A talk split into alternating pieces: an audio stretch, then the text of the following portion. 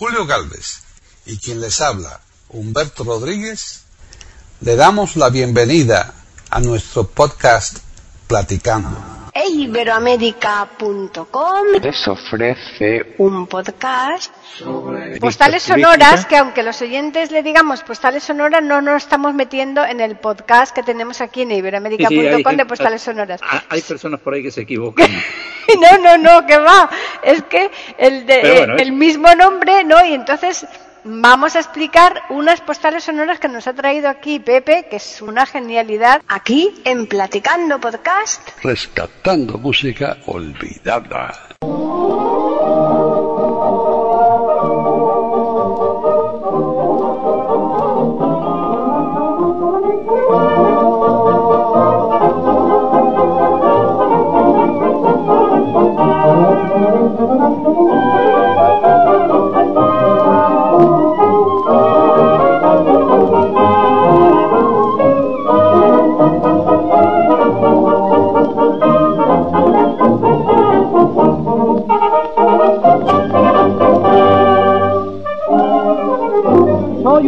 Preso que perdió la ilusión. No me digas cosas, por favor.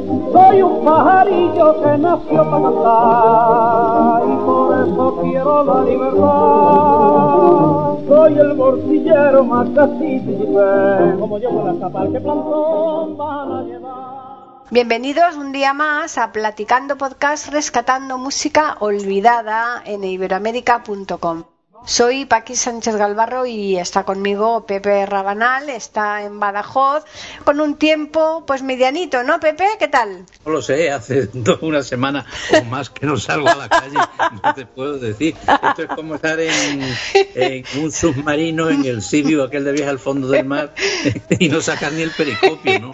Y no sabes si en la calle de frío o de calor, Prefiero ¿no? no salir, ya que Pues no. Ya en serio no hemos tenido tampoco lo que se dice mm, buen clima. Claro. O sea, buen clima sí porque necesitamos lluvia, ¿no? Pero lo que se dice para salir y eso, y además ha hecho muchísimo frío, Ha hecho mucho frío desde aquella semana tan tremenda de la nevada que hubo aquí, que pilló frío en toda España, claro. No, o sea, aquí normalmente suele hacer frío. Lo que pasa es que tan pronto como viene eh, se va. Ahora está el clima un poco más suave. Según me cuentan, la ciudad parece Chernóbil, ¿no? O sea, porque claro, no hay gente por las calles. Claro. Se han abierto tiendas, creo que ha sido ayer o antes de ayer, pero tenemos Portugal cerrado. España debería estar cerrada porque no es normal. Y claro, pues es un tiempo realmente. Sí, sí, Portugal está caótica, ¿eh? Vamos, está- Claro. estamos atendiendo, bueno, estáis atendiendo ahí en Badajoz a muchos enfermos de ahí de Portugal porque no dan abasto, ¿no? Nosotros tenemos convenio con Portugal, concretamente con Elbas para Sanidad, para atender eh, casos de maternidad y demás, ¿no? En el Hospital Clínico Universitario de aquí de Badajoz y ahí se ha preparado también un hospital de, De campaña, en el claro. distrito de IFEBA, pues para atender todas estas necesidades, pero yo creo que también se debe haber hecho pensando en que puedan traer gente de Portugal, puesto que ya se los estaban llevando a Austria. Sí, sí, estaban ya camino de, de Alemania, también he oído yo, en Sí, Alemania y y, de- y- ahí. Sí, sí, sí, sí, Austria, exacto. Es sí. donde hay, ¿no? Porque Mm. no, en fin. Entonces, claro, pues eh, son unos tiempos eh, para estar en casa y yo Sí. pues, estos dos últimos días he desenterrado el destornillador para poner a punto el equipo informático y como solo un poco de tiempo, pues ahora estoy en la restauración. Hombre, claro, ya te digo. que Tiene más de 40 años. Hombre. Que me está dando muchísima lata, pero en fin. Pues eh, sí. Para Pues- oír estas cosas que comentamos nosotros aquí, ¿no? Efectivamente, sí, porque es que hoy nos has preparado la segunda parte de todos estos artilugios antiguos, antiquísimos, que Sí. son auténticas joyas, que ya hicimos la primera parte y hoy nos, nos has preparado pues una serie de audios que son realmente de colección, ¿eh, Pepe? Aparte de eso, eh, por mucho que podamos nosotros aquí pues entresacar de noticias sobre la historia del sonido, que me gustaría hacer una puntualización sobre lo que significa el sonido, pues realmente no vamos a asomarnos ni a la primera página, eh, porque hay muchísimas cosas y muchísimas curiosidades relativas al mundo del sonido y que lamentablemente pues todas estas historias, que son historias pequeñas, pero que son grandes en lo que representa la humanidad, pues son desconocidas eh, para el gran público, sobre todo para el público joven, mm, para el público, por supuesto, que no es coleccionista de estas cuestiones. Porque hay por ahí cada elemento que sabe una barbaridad, ¿no? Y suelen ser todos coleccionistas, expertos en hacer cosas rarísimas, comentaremos, ¿no? El sonido yo creo que ha sido eh, la grabación sonora y su reproducción. Son dos cosas diferentes, ¿no? Claro. Eh, pues yo creo que ha sido uno de los descubrimientos, por así decirlo, o de los trabajos más importantes que ha tenido la humanidad.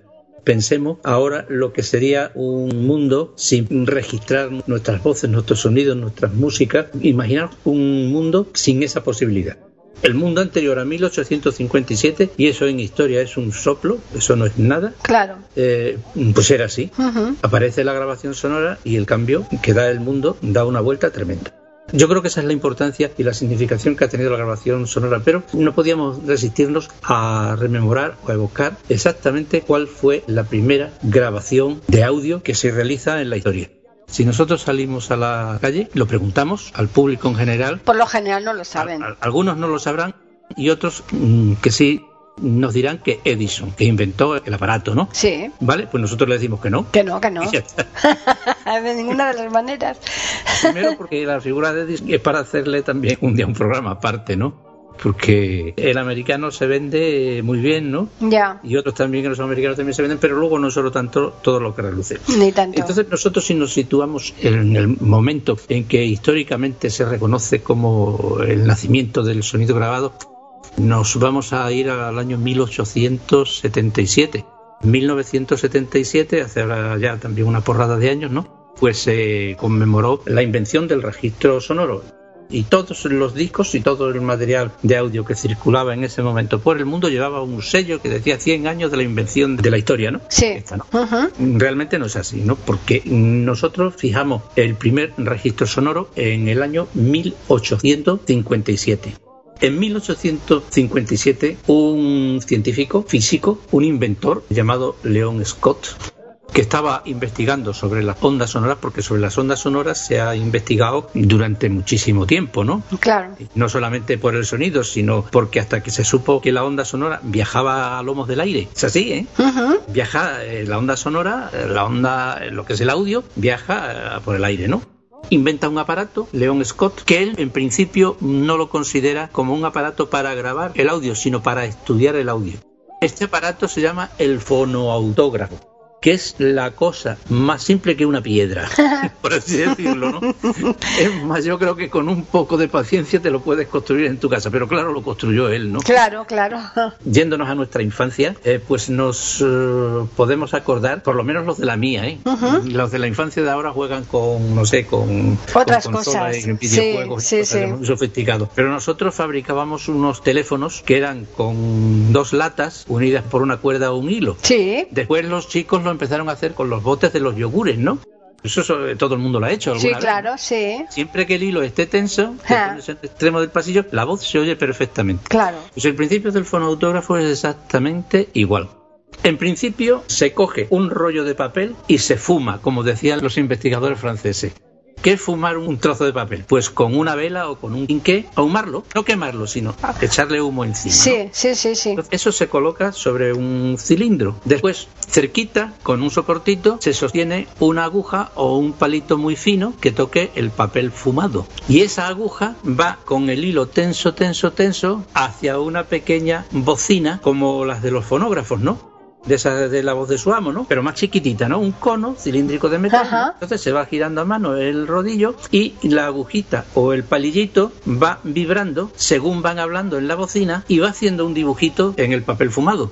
Vibra la cuerda, vibra el palito y el palito se mueve sobre el papel pla, pla, pla, pla, y hace una onda, ¿no? Pues eso lo utilizaba Leon Scott mm, como para estudiar la vibración, la frecuencia, eh, un montón de cosas. Pero imagínate que de ahí sale el fonendoscopio, sale 40.000 historias, ¿no? Podríamos decir de eso. Nunca lo consideró como sonido grabado y además no se podía reproducir. Eso no se puede reproducir tal como está diseñado el fonoautógrafo en ese momento. El primer registro sonoro que lo vamos a escuchar a continuación y después seguimos comentando alguna Eso, cosilla, sí, Son sí, 10 sí. segundos, ¿eh? Sí, sí, es muy Es- poquito, claro. Es el mismo inventor, la voz del mi- hay que hay que prestar mucha atención, ¿eh? El editor Julio que lo ponga dos veces, ¿no? Pues claro, porque el ruido es tremendo y además yo no se lo he querido quitar en la grabación, ni mucho menos, pero es la voz del propio inventor y se adivina que canta una canción popular francesa muy conocida que es Au clair de la lune. Ajá. Al claro de luna. Sí, sí, sí. Plume, Sí, ¿no? sí, Pues, sí. eh, Dice un trocito de esa canción. Se registra el primer audio humano, porque sí, se conservan otras muestras, también grabadas en papel, pero son de sonidos, un pitido, un ruido, Sí, pero no la voz. no la voz. Eso Y es. entonces, si se presta atención, se oye. Y es Bien. el primero, y estamos en 1857, es decir, bastante tiempo antes que el fonógrafo. Así que vamos a escucharlo, Pepe.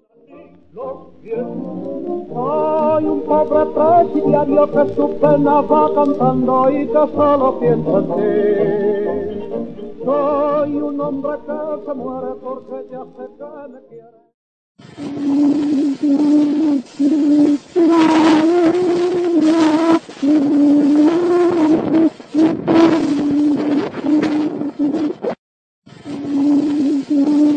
¡Qué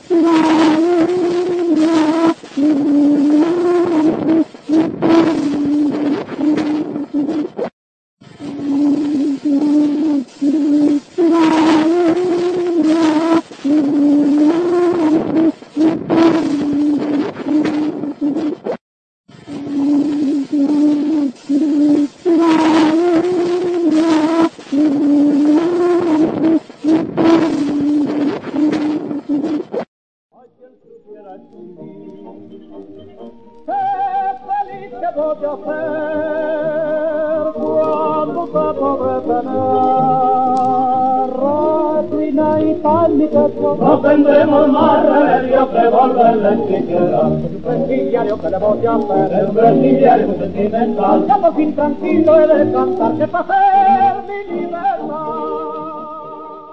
Poquito, pero con un poquito de paciencia también, pues se habrá podido por lo menos eh, escuchar algunas de las palabras del propio invento. Sí. Es curioso, ¿no? Es muy, muy, muy curioso, ¿eh? Es muy curioso y sobre todo en lo que hemos dicho muchas veces, que estas cosas son de colección, ¿eh? No todo Sí, el mundo está, eh, tiene al eh, alcance ahora esto. mismo recordando cuando hablábamos de los teléfonos hechos con las, las latas o con Sí. los botes de yogures, en los años 57 o 58 se comercializó un juguete que decían walkie talkie Ah, sí, claro. y era una cosa parecida. Claro, Y claro. ahí como unos marcianitos y una cosa como si fuera dar un, un invento del espacio y se Exacto. pensaba el hilo Mm. era más profesional ¿no? un juguete ¿no? Un juguete, que claro. se regalaba por reyes y demás.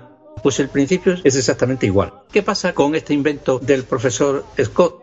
Pues simplemente que se queda como un instrumento de laboratorio. Tuvo muchísimo eh, popularidad, muchísimo éxito en su época, ¿no? como un instrumento para las ondas, no sé qué. Imagínate que ahora con un electrocardiograma, al fin y al cabo, aunque se utilice la electricidad eh, para conducir el impulso, es exactamente igual. ¿no? Es- el corazón late, Claro. eso lo coge una onda que se llaman portadoras eléctricas, ¿no? Y lo pasa al rollo de papel y lo escribe. Y ¿no? lo escribe, exacto. Todo eso ha venido de ahí. Pero claro está, eh, nos preguntamos si no era posible reproducir ese sonido primero, ¿cómo es que lo hemos escuchado ahora? Claro, claro. Pues lo explicamos rápidamente. Efectivamente. Simplemente eh, decir que ha sido en el 2008 que un equipo de investigadores americanos ha tenido acceso al original de estos rollos de papel de León Scott a través de un complicado programa de ordenador, pues han conseguido que se reproduzca sonido grabado. Imagínate desde 1857 durmiendo hasta el 2008, que es cuando se consiguen este registro y los otros cuatro registros, pero que como hemos dicho antes, que eran solamente de ruidos. Podemos decir desde el 2008 que el primer registro sonoro registrado, o sea, grabado en la historia, pues eh, se produjo en 1857 con este aparato que en principio no fue designado para eso, sino para estudios de física y demás. Lo que pasa es que luego el boom viene que con el fonógrafo de. Edison Sí, sí. ya no es el fonautógrafo, sino que es el, el fonógrafo. El fonógrafo de Edison, eh, yo no sé si Edison y su equipo tenía conocimiento de este experimento y de algún otro experimento similar que hubo en Alemania, ¿no? En fin, ya lo dejaremos para otro día Eso es. tenía conocimiento o no cuando él inventó el fonógrafo. En su película que, le hicie- que hicieron después y en su biografía cuenta que estaban un día muy apurados de dinero, que oyeron un ruido raro en un aparato de telégrafo que estaban construyendo, en ese momento se le ocurrió y le salvó la empresa Esos son todos los rollos macabeos que se cuentan unos y otros no. Claro. Eso así no puede ser en la vida. Ya está totalmente demostrado que muchísimos de los inventos que están firmados por Edison, algunos eran de empleados suyos a los que no le reconoció el mérito, de otros se apropió directamente, en fin. Incluso combatió a uno de los genios del mundo en física, como fue Nikola Tesla, ¿no? Que acabó arruinado y cuando Tesla muere en, pobre en una habitación de un hotel, misteriosamente desaparecen todos sus planos, todos sus mapas, todos sus proyectos y demás. O sea que lo de Edison no es tan Muchas, muchas, muchas cosas, muchas cosas dice que se las apropió ¿eh? de, Tesla. ¿eh? Y, aparte de eso, se mm. permitía el lujo de electrocutar a animales mm. para demostrar que la corriente alterna, animales como elefantes, ¿eh? Sí, sí, sí, sí. Que hay que tener narices, ¿eh? Desde luego. Y grabar lo que está grabado en el cine. En fin, todo esto y el kinetoscopio y todas esas mm. historias, pues habría que ver hasta dónde llegó la historia, ¿no? Pero lo que sí es cierto es que el fonógrafo se fabrica en la empresa de Edison y además da lugar a una compañía que se llama El Fonógrafo. Y lo que hicieron, el famoso palito de madera sobre el papel ahumado de Scott, pues lo hacen deslizarse sobre un rodillo metálico de metal blando en la cual la aguja grababa el sonido que le venía a través de la bocina. Y la aguja para poder desplazarse y no estar siempre machacando el mismo surco, ¿no? Iba montada sobre un tornillo de esos sin fin hasta que llegaba al final y se calibraba que el cilindro primigenio durara el recorrido de la aguja los dos minutos o mm, los dos minutos treinta. Acaso, ¿no? Que se necesitarían para hacer una grabación medio decente. Claro. Hacerlo en cilindros metálicos, eso era complicado, sobre todo para comercializarlo y venderlo. Y entonces se les ocurrió hacer el cilindro de cera. Y el cilindro de cera eh, fue mm, su gran invento. Pero hablaremos después, porque también tenemos la primera grabación que hizo Edison con su fonógrafo y para que quedara constancia de la cuestión, la realizó el mismo Edison con su voz presenta diciendo esto es la primera grabación original en un fonógrafo y ahora voy a recitar pequeño poema. Y el pequeño poema se identifica como la canción popular americana del Corderito de Mary, que dice así la letra Mary had little land, its flea was white snow everywhere that Mary went, the land was sure to go, ¿no? Eso quiere decir María tenía un pequeño cordero cuya lana relucía como la nieve y donde iba María el cordero la seguía. Y tiene música, no sé, es claro, una sí, canción sí, infantil, ¿no? Y eso es lo que graba Edison y es lo que hasta ahora se ha considerado el primer registro sonoro. Lo vamos a escuchar. Soy un pobre preso que perdió la ilusión. No me digas cosas, por favor. Soy un pajarillo que nació para cantar. Pueden escuchar otros de nuestros podcasts en eiberoamerica.com. The uh, first words I spoke in the original phonograph, a little piece of practical poetry. Mary had a little lamb, its fleece was white as snow, and everywhere that Mary went, the lamb was sure to go. The uh, first words I spoke in the original phonograph, a little piece of practical poetry.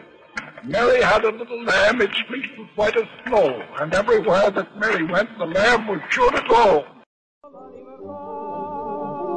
Soy el morcillero más como llevo la capal que plantón van a llevar. No quiero verme preso, a mí quedado en hueso, se rueda el fugitivo que no quise más. Soy un pobre presidiario, soy un pobre pajarillo que muy pronto ha de volar. Soy un hombre que se muere porque ya se que me quiere, es un loco de verdad. La verdad es que estas son grabaciones importantísimas porque mm, evidentemente el sonido pues eh, está claro que deja mucho que desear, pero son fantásticos y tenemos en cuenta de que hace dos siglos casi que, se grabó. ¿eh? y aparte sí, porque en el 77 hemos dicho que fueron los 100 años. Pero claro, claro. En el 2019, ¿no? por eso, por eso. Yo soy malo contando, no digo los años exactos. Sí, sí, pero, un siglo y medio llevamos ya. El que viene ahora ahora creo que es eh, de la zarzuela Gigantes y Gigantes y Cabezudos, cabezudos que lo interpreta una señora ahí, vamos, eh, pero que muy bien, ¿eh? Tiene un sonido, fíjate, claro, se ve como enlatado, ¿no? Pero, pero es tremendo eso, lo, lo bien, lo bien que suena ahí la... Si las mujeres mandasen, ¿te das ¿no? cuenta? La famosa, la famosa J, si las mujeres mandasen. Se decía en aquellos tiempos, iban a venir ahora estos a contarnos películas, ¿no? Exactamente, no nos vienen a contar aquí Era un, milongas, te- era, ¿no? un, era un tema recurrente en la zarzuela y en los espectáculos. Sí, Porque sí, sí. no solamente si las mujeres mandasen en gigantes y cabezudos, sino Mm. que también hay un número que se refiere también a elevar el sexo femenino al poder en la opereta La corte de Faraón. Ah, sí, sí, sí. También hay una cosa parecida y lo vas encontrando en muchas obras de teatro. Lo que pasa es que ahora parece que hemos descubierto, no sé, las Antillas holandesas con Claro. estos temas. Y realmente no, realmente han, han estado siempre en el tapete. Pero bueno, volviendo a lo que es el... Al cilindro el de cilindro cera, sí. Estos cilindros se conservan en unos botes muy tapados y venían con el rótulo de compañía El Fonógrafo, Edison. Tenían una duración, son dos minutos y medio, cosas Sí, así. por ahí, por ahí más o menos, sí. Y el fonógrafo se desmontaba la bocina pequeñita y se le ponía una capotita de madera muy pulida y muy artísticamente trabajada, pero en pequeño, igual que esas que tenían las antiguas máquinas de coser Singer y Alfa, Ah, la el Alfa aquella, ¿no? Sí, Sí, sí, una- sí. unas capotas grandes para tapar la, la máquina. Bueno, pues exactamente igual, pero en pequeñito y era un aparato realmente caro. Pero no solamente tenía un uso de juguete, porque en principio se consideraba un juguete, ¿no? Sino que también empezó a utilizarse como dictáfono Ajá, en las oficinas. Y tuvo un otro tipo, de otro uso, tipo de claro, uso. claro. Ya una vez que se pega el salto a lo que es el, El tocadiscos, gramófono, sí, sí, sí. Gramófono, ¿eh? Eh, que lo inventa un alemán que se llama Berlinger, ¿no? Vamos, lo construye. Los primeros que empiezan a- fabricar discos, pues no es una casa especializada en discos, es una casa especializada en máquinas de escribir. Ah, como, como, la, como las hispano olivetis aquellas antiguas, Exacto. ¿no? Era como un juguete, ¿no? Y los primeros discos de una cara que yo tengo por aquí, docenas de ellos, ¿no? Eran, no sé, como un divertimento hasta que la industria dijo que aquí está la cosa. Y no fue un industrial, fue el tenor Enrico Caruso. Fíjate. Lo voy a grabar. Y fue el primero que grabó. En serio, ¿no? Sí, sí, sí, sí. Y a partir de ahí el negocio. Podemos escuchar a... Pues sí, vamos a escuchar a, eh, Gigantes y Cabezudos. Un tomate y otro más, otro aquí, vaya ensalada. No tengo más penita, valiente tontería, si no te parto en trozos, pues así los pies.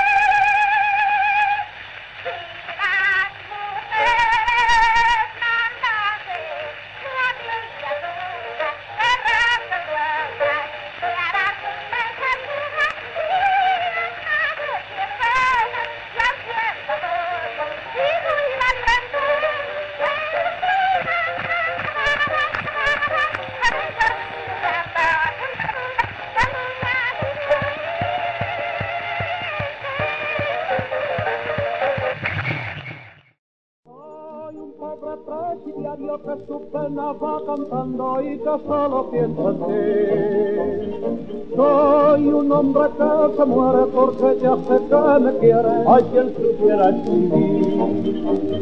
Qué feliz que voy a ser cuando te podré tener. Reina y tal mi techo, no tendremos más remedio que volverle siquiera. Prestigiario que le voy a hacer, un prestigiario porque una cosa está clara, a más velocidad, mayor calidad en el audio, tanto la grabación como en la reproducción.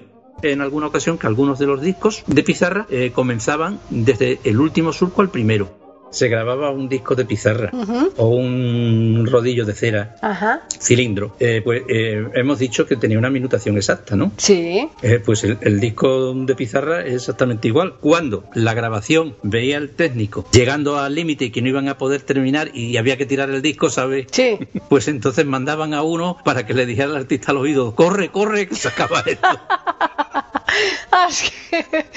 Qué bueno, ¿no? o cuando se entusiasmaban mucho, porque como grababan con una bocina los mecánicos, eh, cuando se entusiasmaba mucho el tenor y, se iba hacia la bocina, ¿no? Pues tenía dos o tres personas que le tiraban atrás para que no para que no, para que no saturara tanto, ¿no? Hombre, a ver los trucos, si había, no, había ahí una, una serie de técnicas como hay hoy día, pues tenían que buscarse las vueltas como pudieran que tienes que ponerlo cuando acababa el disco y la aguja terminaba en el primer surco. Al borde, al borde, en lugar de dentro, sí. Los, discos paté, los ah. discos paté que tienen una aguja especial que duraba más tiempo, etcétera. En fin, son una serie de cosas realmente grandes, ¿no?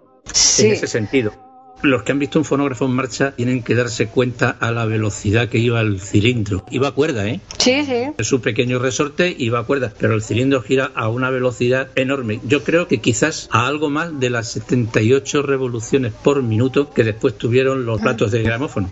Por eso, los que sean curiosos, que se fijen a la velocidad que va un compás Todos tenemos una casetera de esas, ¿no? Sí, sí, sí. Y el disco va, que como tuviera velocidad, salía como un horni, ¿no? Sí, sí, Volando. sí y sobre todo en estos momentos que la técnica es pobre, ¿no? Pues necesitaban darle mucha velocidad. Y algunos afilaban un poco más el lápiz y decían 78 revoluciones y un tercio de revolución. Con los discos de vinilo hay algunos que todavía ponen 33 revoluciones y un tercio.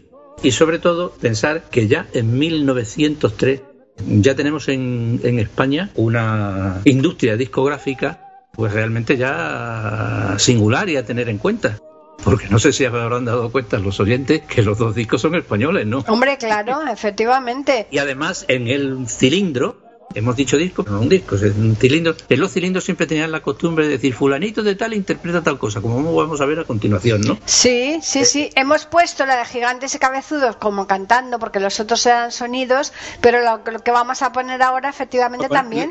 Lo, ponemos ya mismo. Eso es. podemos decir que es la danza número 5, extraída de la rapsodia número 5 de Frank Litz, interpretada por Frank Marshall. Luego explicaremos algo sobre este artista porque tiene interés para nosotros los españoles. Soy un pobre preso que perdió la ilusión. No me digas cosas, por favor. Soy un pajarillo que nació para cantar. Y por eso quiero la... Pueden escuchar otros de nuestros podcasts en eiberoamerica.com. Danza número 2, Beatriz, por el eminente pianista señor Marsay. Thank you.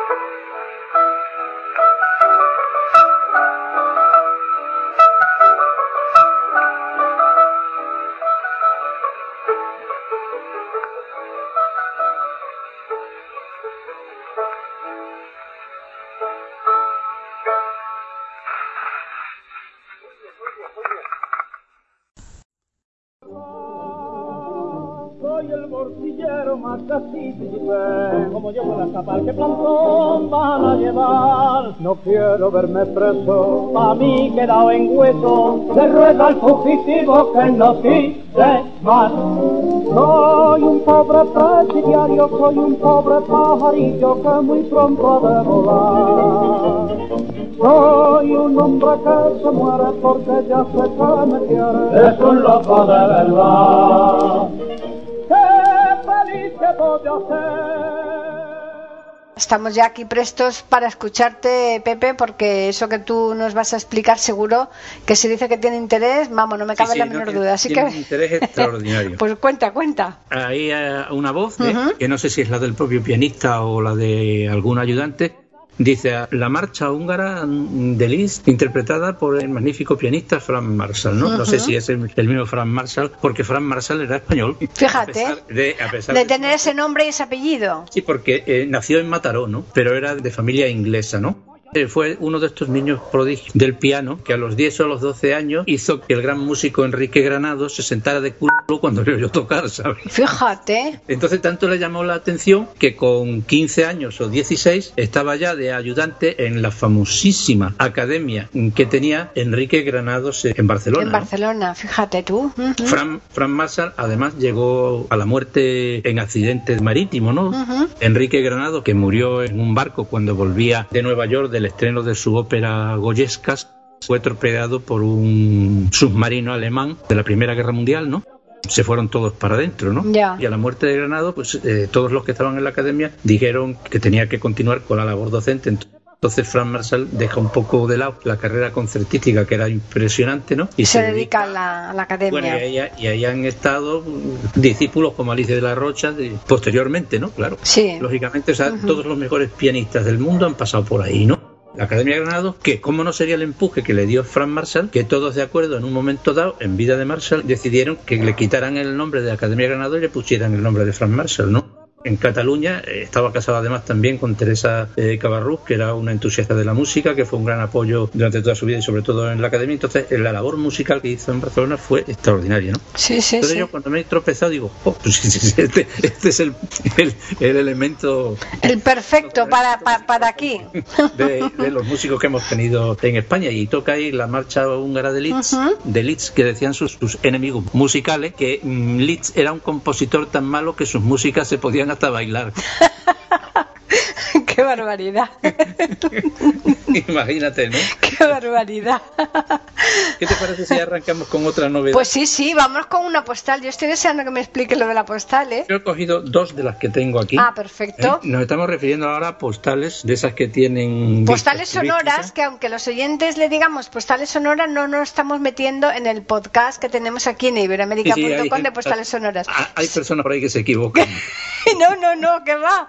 Es que el, de, bueno, ¿eh? el mismo nombre, ¿no? Y entonces vamos a explicar unas postales sonoras que nos ha traído aquí Pepe, que es una cosa, eh, vamos, una genialidad. Yo, y yo que, creo que, esta- que estas postales, Mm. las tengo aquí a las dos en la mano, le estoy dando la vuelta. Una Sí. es del Valle de la Orotava, En Tenerife, eh, en Tenerife, Sí. y otra es del Patio de los Leones, de, de Granada. la Alhambra de Sí. Granada, que me parece, son postales grandes, o sea, son, no sé, tendrán 20 centímetros o más. Y precisamente esta postal del Patio de los Leones estoy viendo ahora aquí, que tiene un aspecto impresionante, como debía estar el Patio de los Leones sin tantos mm, andamios por arriba y por abajo como la he visto posteriormente, ¿no? Ya. En los años, pues 50. Del siglo pasado. Exactamente.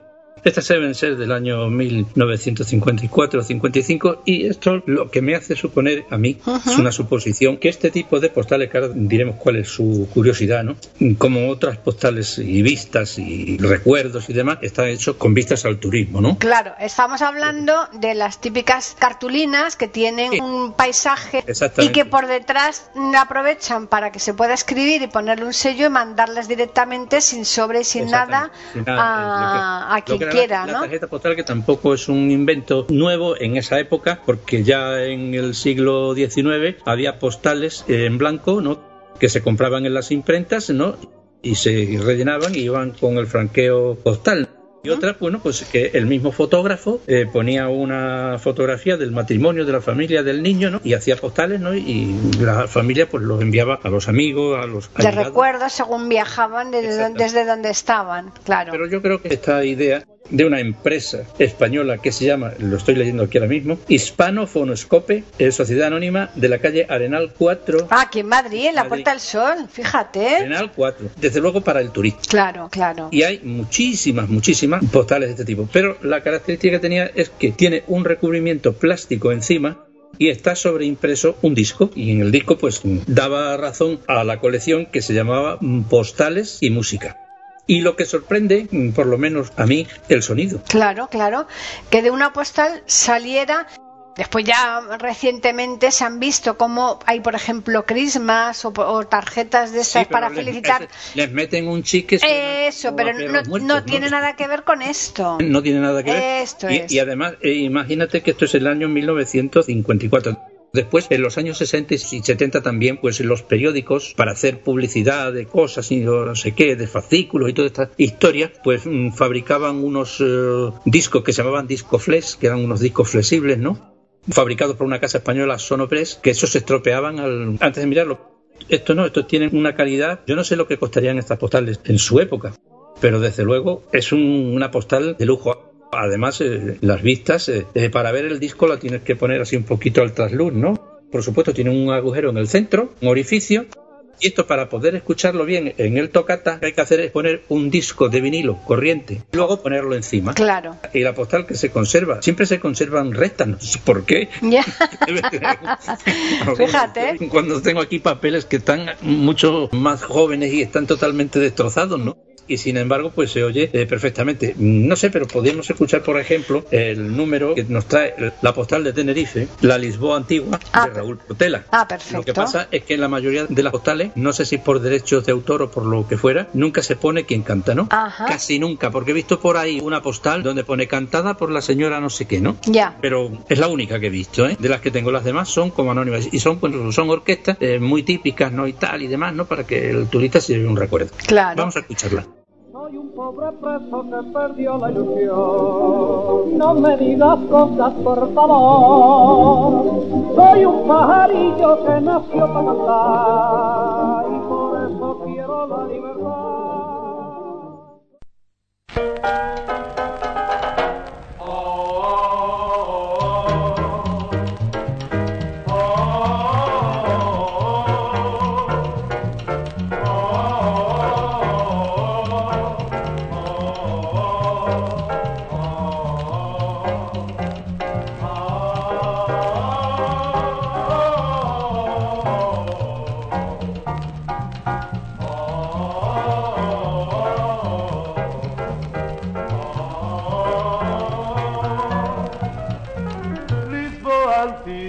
Reposa, llena de encanto y belleza, que fuiste hermosa al sonreír y al vestir cara y rosa. El velo de la nostalgia cubre tu rostro de linda princesa. No volverás antigua y señorial, a ser morada feudal, a tu esplendor así real. Las fiestas y los lucidos sarraos, y los pregones el amanecer, ya nunca volverán.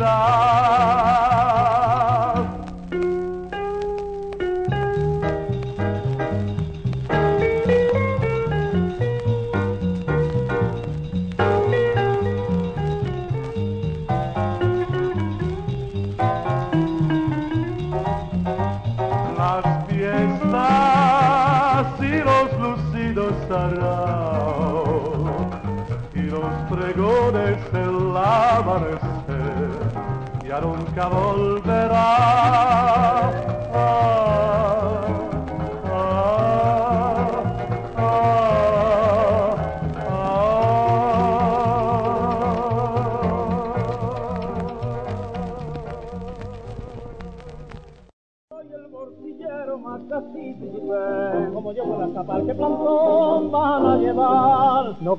Quiero verme preso, a mí quedado en hueso. Le ruego al fugitivo que no quise más. Soy un pobre presidiario, soy un pobre pajarillo que muy pronto ha de volar. Soy un hombre que se muere porque ya se que me quiere. Es un loco de verdad. ¡Qué feliz que voy a ser! La verdad es que es increíble cómo se puede mantener este sonido tan bárbaro. Imagínate tú, de 1950 y tantos, pues son casi 70 años, ¿eh? Están diseñadas eh, para que pudieran viajar por correos sin ningún sobre. Exactamente, sin ningún sobre. Yo y las ahí- tengo aquí, la- y Mm. la- las tengo aquí, compré unas fundas de plástico, ¿no? Para protegerlas, ¿no? Sí, pero no Las te hace tengo falta, no vaya. Son, no son muchas, ¿no? Y además, estas postales tienen una historia curiosa a nivel personal, ¿eh? Sí. que te podría decir, ¿no? Cuenta, Y rara, cuenta. ¿eh? Sí, sí, muy rara, muy rara. Yo estas postales las conocía desde los años 58-59. Las había visto, sabía que existían, ¿no? La memoria mía, eh, no sé si será mala o será buena, pero no olvida absolutamente nada. Se despista, eso sí. Pero olvidar no. Pero yo, por ejemplo, veo una cosa cuando tenía cinco años y eso lo sabía y pum, pum, pum, pum. Y yo que mm, normalmente, pues eh, antes, ahora no se puede, ¿no? Ya. Eh, sa- salía eh, a tiendas de antiguo a rastrillos y tal. Iba un día eh, pensando, digo, debería yo encontrar algunas de esas postales. Eso cuando todavía no existía internet, porque ahora en internet las puedes encontrar, ¿eh? Ya. Lo digo por si alguno está interesado, las puede comprar por internet, eh, pero claro, imagínate antes para una cosa de esta, eh, en un Badajoz, en un pueblo, ¿cómo lo vas a encontrar, no? Claro. Iba yo pensando en esa cuestión y digo, bueno, pues a ver si encuentro algunos libros en una casa que tenían aquí que vendían cosas antiguas, ¿no? O sea, más bien, yo no voy a casas de antigüedades que son muy caras, yo voy a, a sitios raros, sitios donde tienen basurilla, ¿no? Ya. Bueno, Sí, pero que muchas veces cosas que no, a la gente no le interesa, a ti sí. Son casas en las que el que vende muchas veces no sabe lo que vende. Efectivamente. Bien, bueno, dejémoslo ahí, ¿no? Sí, vamos a dejarlo ahí, sí, por si acaso. Y entonces entro, hago así y con la mano para unos libros, ¡plaz! una colección de postales de estas. ¿Eso es casualidad? Eso, yo creo que la, Ya, la gente yo- que sea que le la- guste este tipo de cosas de- dirán, no, no, eso ahí ahí interviene. Me, me las llevé, ¿no? Claro. Porque esta- estaba yo pensando, digo, debería encontrar postales de este tipo. Digo, aunque eso es difícil. Ese es el pensamiento. Entonces, bueno, y voy allí y me voy directamente a un rincón que podría haberme ido a otro, ¿no? Ya. La primera. De las y en- eh, estaban excelentes. Una de ellas es la, la que han escuchado, ¿no? Pues estas cosas, los coleccionistas son lo que nos mueven. Hombre, Aunque claro, no- claro. que coleccionista soy un buscador de historias curiosas, ¿no? Entonces, claro, todo esto tiene pues una curiosidad que debemos eh, siempre aprovechar. Pues sí. Como nos vamos a despedir también. Pues sí, claro, pero la- este programa junto con el otro que hizo Pepe no hace mucho también, de, de- de cosas viejas, antiguas y de las colecciones que él nos prepara de vez en cuando y que es todo una joya, seguro que hay muchos oyentes que nos van a escribir, Pepe. Sí, por supuesto. Y sobre todo recordarles, como decíamos al principio del programa, que realmente no, no hemos tocado nada más que dos o tres casos eh, anecdóticos. Están las grabaciones de magnetofón de, en hilo de alambre.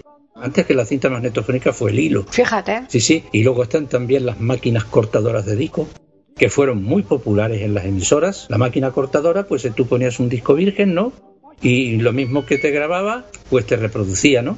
Era muy útil, eh, por ejemplo, para lo- las emisoras. Grababan allí los jingles, que supongo sabemos lo que Sí, es. ¿no? sí, Las- sí. Las campanillas y ráfagas musicales. Las sintonías, todo se grababa en esos discos y de vez en cuando, si tenían eh, cara al público, algún cantante novel eh, o alguno más o menos profesional que actuara, ¿no? Pues también se le grababan en esos discos, que esos discos sí que valen dinero y, y son coleccionables porque realmente son únicos, ¿no? Los hacen Claro. en las propias emisoras y hay muchísimos también, muchísimos aficionados que ahora buscan esas máquinas y las tienen en casa en perfecto funcionamiento, se llama la máquina cortadora y otros se las fabrican ellos mismos, que hay que tener narices. Mira si no, oye, es- el que tenga idea, pues es lo que hace, que encima... Claro. Lo que pasa es que antes para hacer, por ejemplo, estas postales, pues esto tenía una inversión. Ahora ponen un chip que toca malamente Claro. el cumpleaños feliz o, fe- o las navidades blancas Y ya está. de una forma irreconocible, ¿no? Y encima le tienes que poner una pila, ¿no? Exacto. O lo tiras directamente. Cuando se acabe, pues lo tiras directamente fuera y ya está. Este tipo de postales, que tampoco es un invento nuevo español, ¿no? Lo que pasa es que lo aprovecharon, porque también se grababan unos cartones para los soldados del ejército americano, ¿no? La Segunda Guerra Mundial era una especie de postales que grababan las novias en unas cabinas, ¿no? Que había por la calle, ¿no? Salía la voz de la novia o de la madre o del hermano eh, grabado y se lo mandaban al frente Pues ya empezaron a mandar cintas magnetofónicas a Vietnam, cintas pequeñitas, ¿no? Las cuales también tengo yo aquí algunas, ¿no? Las pondremos un día, ¿no? Pues sí, sí, sí, sí. Y entonces, claro, y aquí pues lo aprovechamos pues para meterse al turismo. Hombre, vamos a dar el correo y el Twitter a los oyentes y después tú ya nos dices qué postal nos vas a regalar para cierre, porque como sé que tienes ahí otra, se la vas a dejar también a los oyentes. Eh, así que vamos a darles ahora el correo donde nos pueden escribir, que es platicando arroba y tenemos también un Twitter e Iberoamérica con las iniciales e y la A de América en mayúsculas. Que nos vamos a escuchar ahora mismo, pues la del Patio de los Leones, eh, que canta aquí eh, también una orquesta innominada, pues un trocito de La Granada de Agustín Lara. Nada menos y nada más, que vamos a finalizar con Granada de Agustín Lara. Del... Cortita, ¿eh? Muy cortita. Sí, un trocitino, no, no está entera, por supuesto. Así que acabamos con México, que no es poca cosa, ¿eh? A ver, para que veas. Hombre, claro, es que tenemos que darle también un poco a Julio, ¿eh? que es mexicano mexicano era de Veracruz. claro. Así que... Jarocho, y él lo sabe lo que es, ¿no? Claro, claro. era jarocho y rumbero. Hombre, claro. Que, no es que tocara la rumba, ¿eh? No, no, no, no. Tú pregúntaselo, que sabe lo que es. No, no, él, él, él, está escuchando, así es que... Un, jarocho rumbero. Que nos lo cuente, que nos lo cuente. Hola amigos, hola Paqui, hola Pepe, yo soy Julio. Al respecto de la pregunta, ¿qué significa jarocho o jarocha es un adjetivo que se le da a la gente de Veracruz. Igual se les conoce como veracruzanos. O sea, ya es el gentilicio que todo México y todo el mundo identifica al estado de Veracruz. Y acerca de rumbero, quiere decir que la gente veracruzana es muy alegre, sobre todo en sus fiestas y su personalidad también lo es, pero rumberos por lo regular se le llama a la gente que está muy contenta, muy feliz, muy alegre y la gente veracruzana tiene esa característica. Pues nada, a los oyentes recordarles que les esperamos aquí el próximo miércoles, como siempre puntuales, porque intentamos que no falle nunca el publicar un podcast de Platicando Podcast, rescatando música olvidada. No quiero verme preso, a mí quedado en hueso, se rueda el fugitivo que no quise más. Soy un pobre presidiario que su pena va cantando y que solo piensa en ti. Pueden escuchar otros de nuestros podcasts en eiberoamerica.com.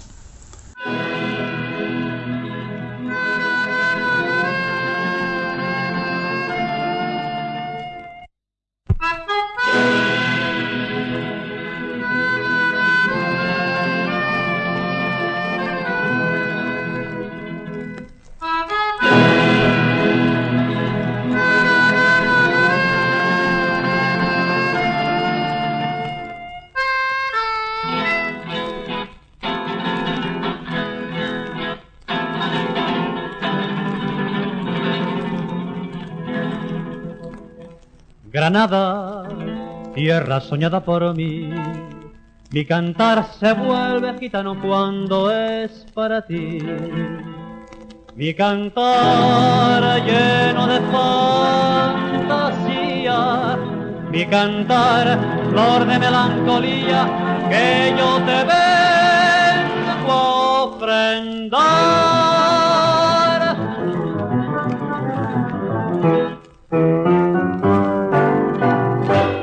Granada, tierra ensangrentada en tardes de toro. Mujer que conserva el embrujo de los ojos moros. Te veo rebelde y gitana cubierta de flores. Y beso tu boca de grana, jugosa manzana que me habla de amores. Granada moruna cantada en coplas preciosas. No tengo otra cosa que darte que un ramo de rosas, de rosas de suave fragancia que le dieran marco a la Virgen morena. Granada, tu tierra es está llena de lindas mujeres, de sangre y de sol.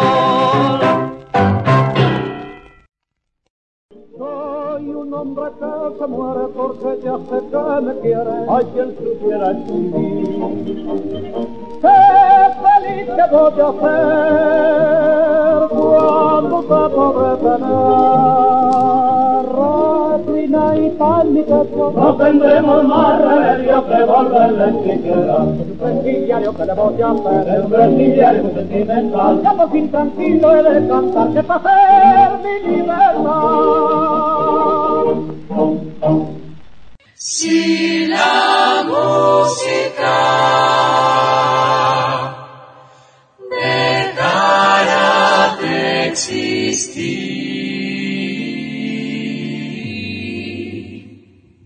dejarían de cantar todos los pájaros. Platicando podcast, rescatando música olvidada.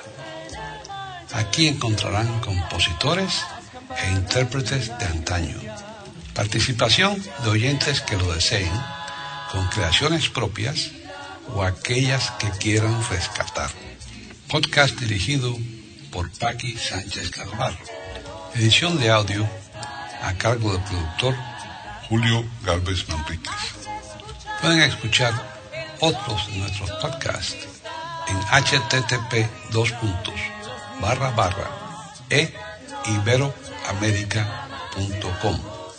Pueden escribirnos por correo electrónico a platicando arroba eiberoamerica.com o por Twitter a eiberoamerica con la E, la I de Ibero y la A de América en mayúsculas.